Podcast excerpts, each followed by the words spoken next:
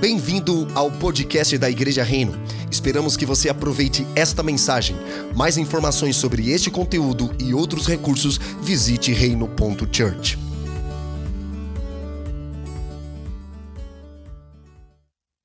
Olá, família! Sejam todos muito bem-vindos aqui para mais um podcast da Reino Church. E novamente quem vos fala, Robert Marques, apresentando aqui os 40 dias com Jesus, os nossos devocionais diários. E deixa eu falar uma coisa, nós estamos aqui firmes e fortes, né? Afinal, nós já chegamos no 17 devocional chamado hoje é, é, é Tudo ou nada.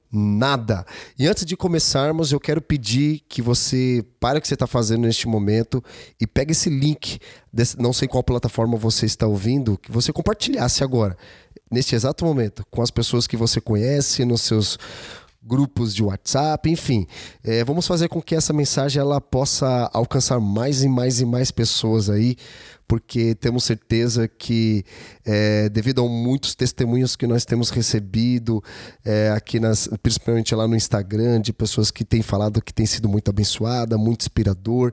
Afinal, essa, esses devocionais eles são inspirados pelas parábolas de Jesus, né, contadas no Novo Testamento. E tem nos edificado muito, nos tem consolado muito, nos tem encorajado muito, porque o Senhor tem liberado muita profecia sobre nós, muita palavra é, de sabedoria. Temos crescido cada vez mais nesses devocionais e todo ano nós nos engajamos a fazer esse devocional e cada vez que a gente vai ler é sempre algo novo da parte de Deus, ok? Aproveita e, e, e, e compartilhe conosco o que você tem aprendido através dos devocionais. Entra lá no nosso Instagram e procura lá Igreja Reino e manda uma mensagem para nós sobre como tem sido essas mensagens para você, ok? Então vamos lá, vamos começar. Então a mensagem é, de hoje chama-se É Tudo ou Nada e está em Lucas capítulo 14, versículo 28 ao 33. E diz o seguinte: Pois qual de vocês, pretendendo construir uma torre, não se assenta primeiro para calcular a despesa e verificar se tem os meios para concluir? Para não acontecer que, tendo lançado os alicerces e não podendo terminar a construção, todos os que a virem zombem dele, dizendo: Este homem começou a construir e não pôde acabar. Ou, qual é o rei que, indo para combater outro rei, não se assenta primeiro para calcular se com 10 mil homens poderá enfrentar o que vem contra ele com 20 mil? Caso contrário, estando outro ainda longe, envia-lhe uma embaixada pedindo condições de paz. Assim, pois, qualquer um de vocês que não renuncia a tudo que tem, não pode ser meu discípulo. O que Jesus está querendo nos ensinar aqui é sobre o preço do discipulado. E a gente consegue destacar dois motivos pelo qual essa obra não termina. Vamos focar aqui na construção desta torre. É, tem aqui falando sobre o rei também, é, mas é praticamente a mesma coisa usando uma ilustração diferente. Então, o que, que eu consigo apontar de por que, por que essa obra não, não terminou? Primeiro, por falta de planejamento. Segundo, por questões políticas que impediram com que ele terminasse e as pessoas no final zombassem dele.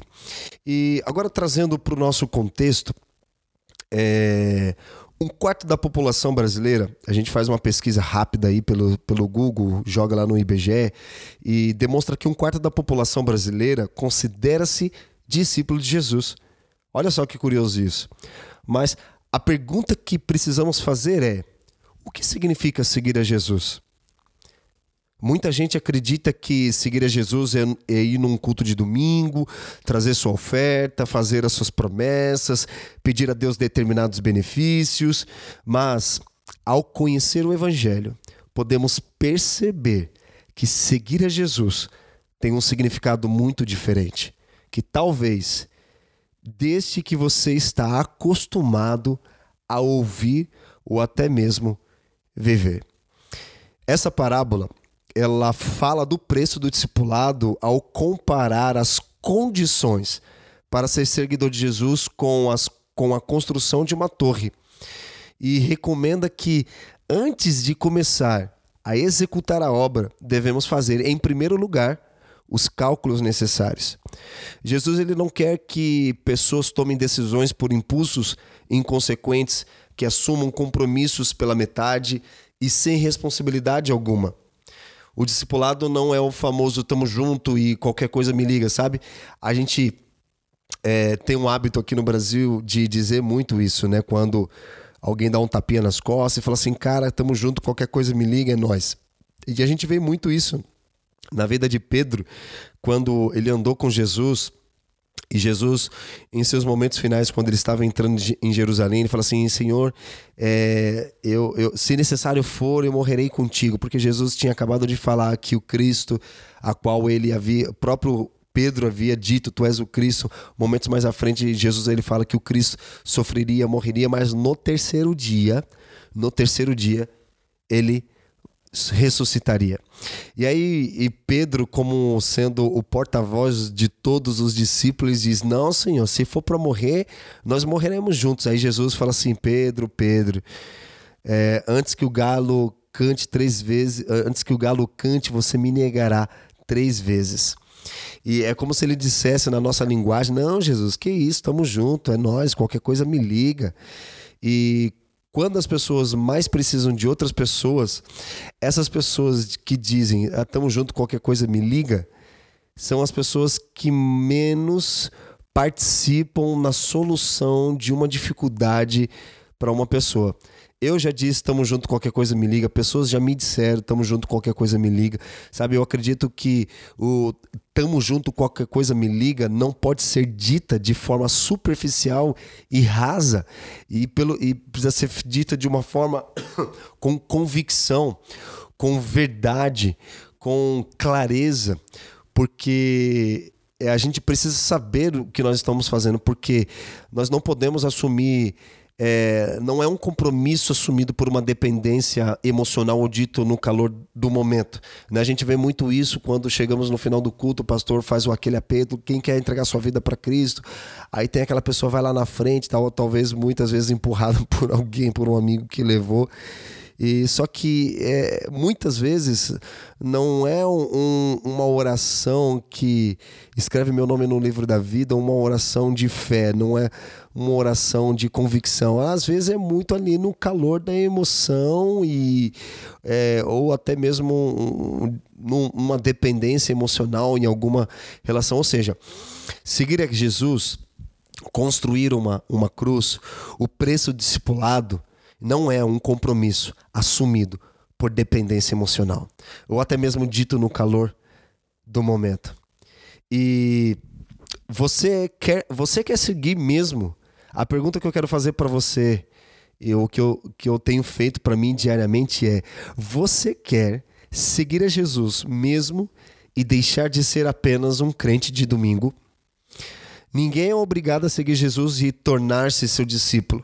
Mas se você quiser, precisa fazer as contas para não viver uma vida de maneira irresponsável nesse relacionamento.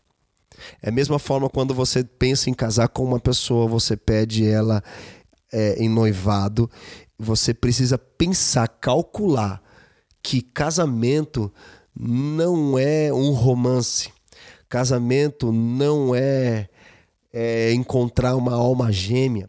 Casamento não é para você ser feliz, por mais que a, a alegria, a felicidade estejam dentro de todo esse contexto. Mas não é para isso. Você precisa calcular, você precisa ver o preço. Eu não estou falando de preço de dinheiro, cara. Eu estou falando de preço de responsabilidade, sabe? E antes de Jesus contar sobre essa parábola, é bem interessante aqui que ele ele fala sobre as condições para seguir, para né? começa dizendo o seguinte: certa vez uma grande multidão estava acompanhando Jesus e ele virou-se para eles e disse: Quem quiser me acompanhar, não pode ser meu seguidor se não me amar mais do que ama seu pai, a sua mãe, a sua esposa, os seus filhos, os seus irmãos, as suas irmãs e até a si mesmo. No versículo 27 ele diz: Não pode ser meu seguidor quem não estiver pronto para morrer como eu vou morrer e me acompanhar. Se um de vocês quer. Aí ele começa, né? Falando sobre a parábola. Você percebe que ele está fazendo uma comparação da construção de uma torre com o preço do discipulado. Existem condições para seguir a Jesus. Ninguém pode falar, não, quero seguir. É algo muito sério. É uma decisão que ela ela não pode ter volta, ela, ela não, tem, não tem volta. Então, eu quero destacar aqui três pontos que para você anotar sobre isso. Eu, eu, eu, sei que eu já falei bastante coisa aqui, mas eu quero que você destacasse três pontos. Primeiro ponto: negar a si mesmo não é se isolar da sociedade, não é abandonar a família, é, não é deixar de viver a vida ou pensar como os monges da Idade Média criando mosteiros e fugindo do convívio, do convívio social, porque os caras faziam isso para não ter. Olha que absurdo. Para mim. É, como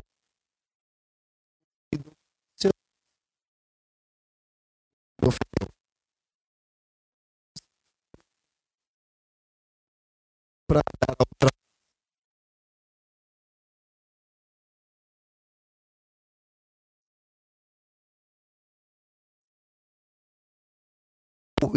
escapismo emocional ou suicídio intelectual.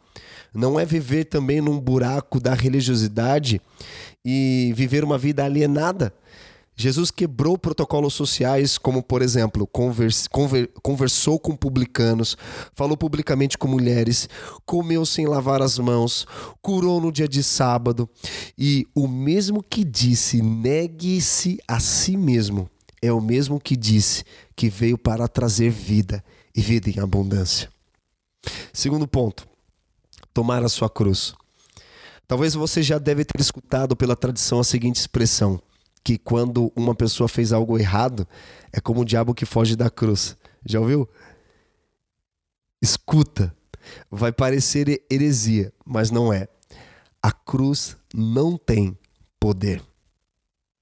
O que é a obra de Cristo na cruz. E a cruz era um lugar onde os criminosos morriam de forma dolorosa e lenta. O que Jesus está querendo dizer é que você precisa morrer para este mundo, morrer para o pecado, morrer para os desejos e apetites do seu coração. Quando o pecado vier assolar o seu coração, tira do bolso o atestado de óbito e apresenta nova certidão de nascimento. Diga: Eu já estou morto para o pecado, mas vivo para Cristo, como diz Paulo lá em Romanos capítulo 11. Seguir a Jesus é andar lado a lado com Ele, é imitá-lo. Esses dias estava conversando com o pessoal do âncora da nossa comunidade para algumas igrejas é, célula e falei da loucura que era falar tão bem de alguém que você nunca viu na vida e que está dentro de nós. isso é muito surreal, ou melhor, isso é muito sobrenatural, porque Paulo fala lá em Romanos capítulo 8 que o Espírito testifica em nosso espírito que nós somos filhos. E essa filiação, ela não vem por hereditariedade, não passa de pai para filho. Ela vem pela fé em Cristo Jesus. Nós somos salvos pela fé. Nós somos salvos pela graça mediante a fé em Cristo Jesus. Ou seja, segui-lo é conhecê-lo e é exaltá-lo, como Paulo diz. Eu considero todas as coisas como perca para ter que ganhar a Cristo e ser achado nele.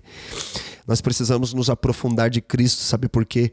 Porque um dos sinais da apostasia não é apenas o abandono da fé, mas é o engano em relação à pessoa de Cristo. Quem é Cristo?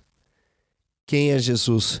Jesus é o humano, Cristo é o coletivo.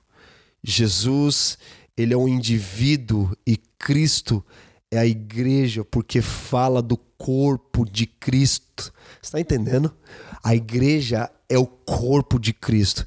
Esses dias, uma pessoa me perguntou, falou assim, pastor, como é que eu posso ter a certeza, como é que eu posso ver a Cristo? Eu falei assim, é só você olhar para a igreja.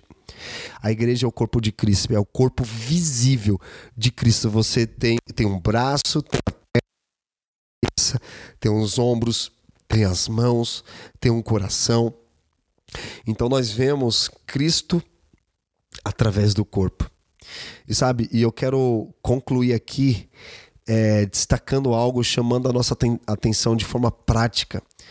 Deixa eu dizer uma coisa: antes de você pensar em construir uma torre, antes de você pensar em seguir a Cristo, entenda uma coisa: que vai ter um preço. Então, não tome uma decisão baseada no calor da emoção e, e também assumindo um compromisso sem responsabilidade. O que eu dou para o que eu trago para você hoje é, no final, finalizando aqui é: pense antes de agir. Sabe qual é o preço desse desse desse custo? Sabe qual é o cálculo? O cálculo é simples. É tudo ou nada. Sabe? A gente chega no Novo Testamento e você vê uma comunidade, em sua maioria formada por judeus, que eram praticantes de dízimo, era comum para eles darem dízimo. E eles viram o que Jesus havia feito na cruz. Jesus, ele foi a primícia. Só que Jesus ele não deu 10% da sua vida. Jesus ele deu 100% da tua vida. Então, a igreja de Atos, ela entendia que 10% era insuficiente para que a obra de Deus ela avançasse. Eles entendiam, ou é tudo ou é nada. Deixa eu te dizer uma coisa: 10% é apenas é, é, é, é para nós praticarmos de forma. É, é para quem não entendeu ainda sobre o evangelho em toda a sua totalidade. É, o, o, dízimo ele nos ensina de forma didática que os 10%, a décima parte, é de Deus. Só que eles entenderam que aquilo que Jesus havia feito na cruz, ele entregou a sua própria vida por amor a todos nós ele não deu 10%, ele deu 100%. Então eles deixaram de ser dizimistas e passaram a ser tudistas, porque eles entenderam ou é tudo ou é nada. E eu quero te encorajar agora neste momento na sua vida. Eu não sei como você tem vivido, mas eu quero dizer e declarar sobre a sua vida. Entregue todos os seus caminhos ao Senhor, confia nele, ele tudo fará. Sabe? É, é, Negue-se a si mesmo. Tome a sua cruz e siga ao Senhor Jesus. É tudo ou é nada. Deus abençoe. Muito obrigado e te vejo no próximo podcast. Você acabou de ouvir uma mensagem da Reino. Visite nosso site reino.church/podcast.